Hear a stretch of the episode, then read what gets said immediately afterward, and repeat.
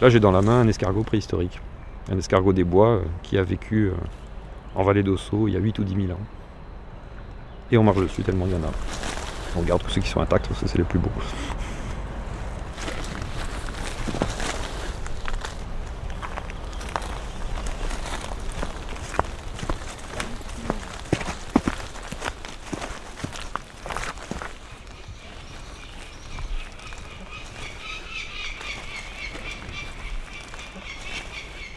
Ça, c'est la grotte du Poimahu. ici, ici Pierre. Il y a un vestige assez caractéristique euh, du Poimahu et qui a fait sa renommée, qui lui a même donné son nom à l'origine. Ce sont euh, tous ces plaquages que vous voyez contre les parois, euh, qui sont des coquilles d'escargots. C'est pas une accumulation naturelle, hein. on est dans un milieu humide. et l'une des ressources qui sont collectées à l'époque par les chasseurs-cueilleurs, bah, c'est les escargots. Il y a des grands ramassages d'escargots qui sont faits par les groupes qui habitent cet abri. Si on était euh, sur le littoral, euh, ça, fait un peu penser aux accumulations de coquilles qu'on peut avoir sur des sites littoraux, où là il y a aussi des grands ramassages de mollusques. Bon là on est, dans les Pyrénées, donc là on a des cultures euh, de chasseurs-cueilleurs plus récentes que l'époque glaciaire, on, une première culture qu'on appelle l'asilien, et une autre qui est le mésolithique. Une fois que l'escargot est consommé, les coquilles sont juste abandonnées, elles finissent par former des véritables couches. Hein. Il faut s'imaginer qu'avant la fouille, euh, ces plaquages que vous avez là sur les parois, il y avait la suite jusque-là. Donc c'était vraiment une couche d'escargot, assez épaisse. Ensuite, il y a euh, le ruissellement euh, d'eau calcaire qui fait que les couches qui sont les plus proches de la paroi vont progressivement se souder à la paroi. Et donc celles-là sont restées en place. Le reste a été fouillé. Je m'appelle euh, Jean-Marc Pétillon, je suis euh, chercheur au CNRS, au laboratoire Trace à Toulouse, euh, et je suis préhistorien et ma spécialité c'est l'étude du mode de vie des groupes humains du paléolithique supérieur dans la partie sud-sud-ouest de la France.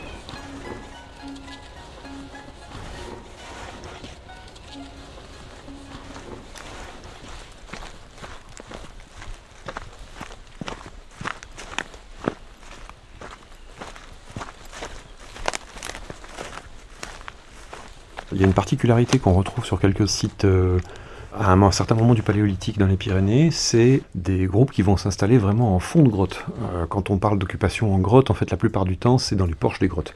Donc, c'est des gens qui s'installent à l'entrée ou euh, pas loin de la lumière du jour. Aujourd'hui, les niveaux paléolithiques sont, sont à l'obscurité.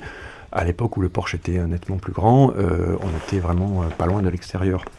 Mais pendant peut-être un millénaire, entre 17 000 et 16 000 avant le présent, dans un certain nombre de sites, on voit vraiment des occupations très loin de l'entrée, très loin de la lumière du jour, euh, dans une obscurité complète, donc avec euh, les moyens d'éclairage qu'on suppose nécessaires pour vivre dans ces conditions.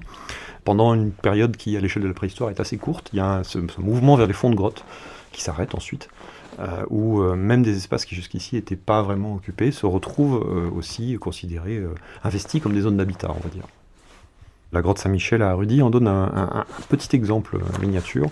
C'est une, cavité qui n'est pas très grande, mais il y a une étroiture à l'entrée qui est euh, pour le coup euh, identique à ce qu'elle était euh, au paléolithique. Ça fait un petit passage très étroit dans lequel il faut ramper. Et on se retrouve derrière dans une salle très basse de plafond, complètement coupée de l'extérieur, qui a livré l'essentiel du mobilier archéologique euh, paléolithique de cette grotte. Donc le, gros de l'habitat, on va dire, c'est fait euh, dans cet endroit euh, bah, qui est très très confiné et qui surtout est au noir. Et, ça, c'est pas pas du tout typique pour les autres des occupations en grotte, que ce soit dans les Pyrénées ou ailleurs.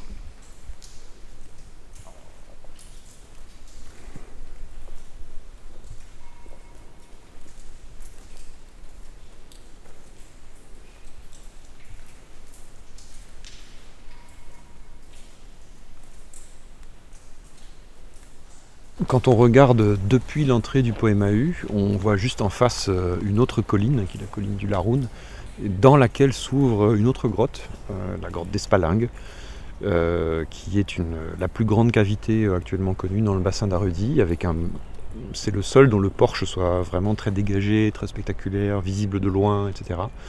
Et ça a aussi été une occupation très importante, au moins au paléolithique.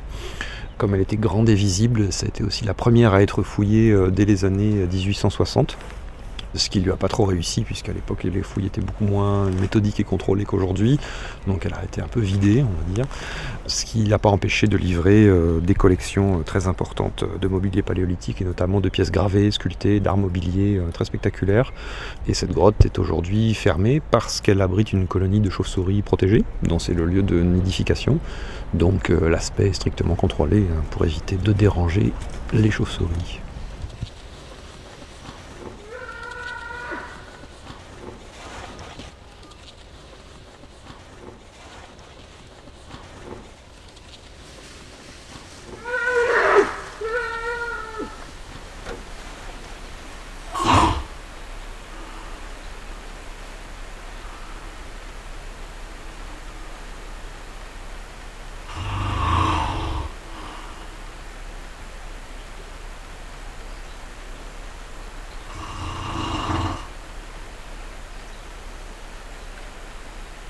Tout début euh, du paléolithique récent, il y a aussi euh, des grottes occupées par les grands carnivores, que ce soit euh, l'ours des cavernes, l'hyène, etc., qui installent leurs repères dans les, cavités.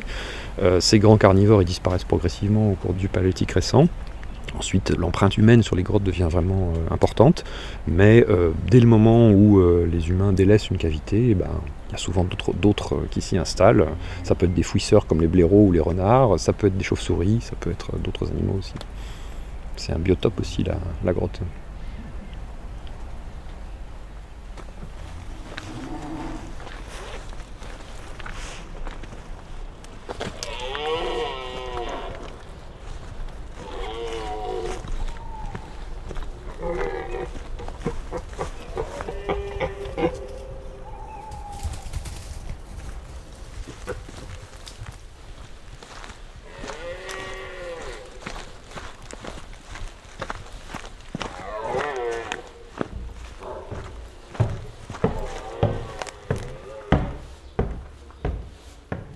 Bonjour, je m'appelle Mathilde Esquer, je suis euh, directrice du musée d'Osso depuis 2019. Donc au sous-sol, euh, la salle de paléontologie présente la grande faune glaciaire du gouffre d'Abara, euh, qui a été retrouvée en 1984 par les spéléologues de la vallée d'Osso.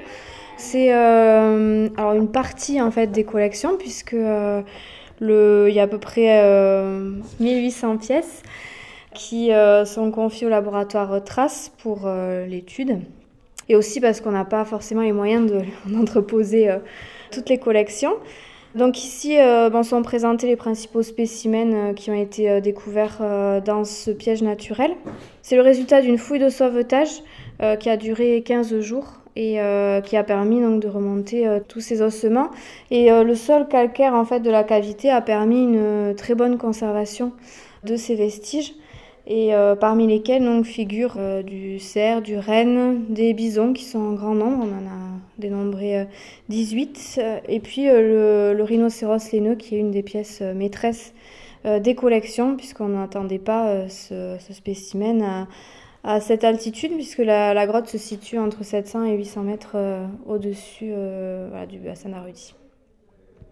Les grottes euh, occupées par les groupes humains au paléolithique, ils vont nous renseigner sur le mode de vie des gens à cette époque, pour une période qui, euh, ici en Osso, commence vers 20 000 avant le, présent.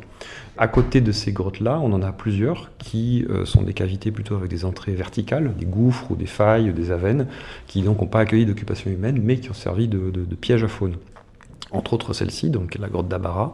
Ce qui est très intéressant pour nous, c'est que euh, ça documente la faune qui était présente naturellement dans les environs, sans intervention humaine, puisque c'est juste les animaux qui accidentellement sont tombés dans le gouffre, euh, et y compris des espèces qu'on ne s'attendait pas à trouver, euh, dont ce rhinocéros laineux, hein, dont, le, dont, le, dont le crâne est exposé au musée.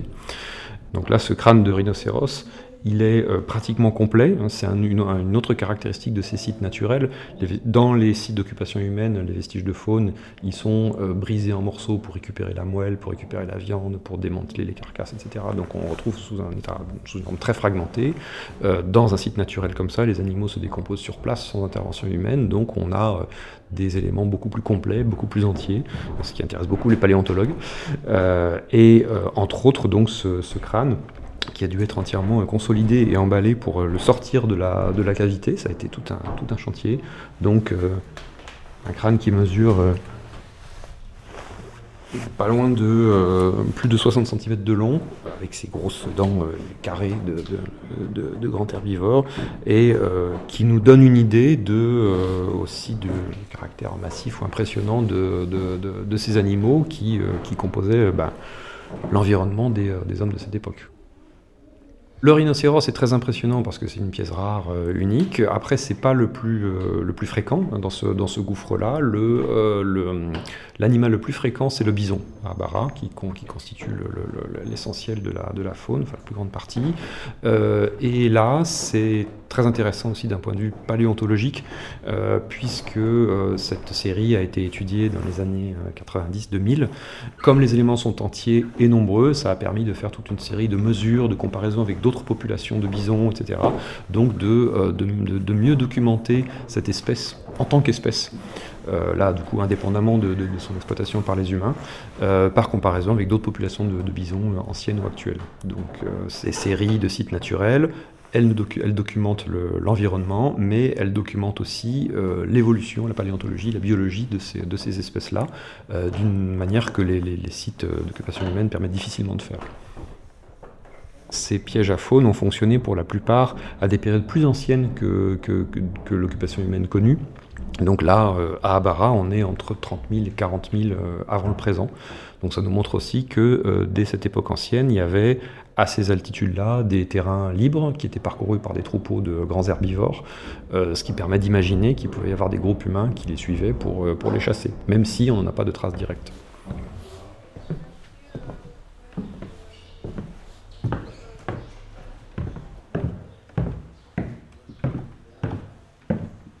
C'était les grottes de la vallée d'Osso, premier épisode.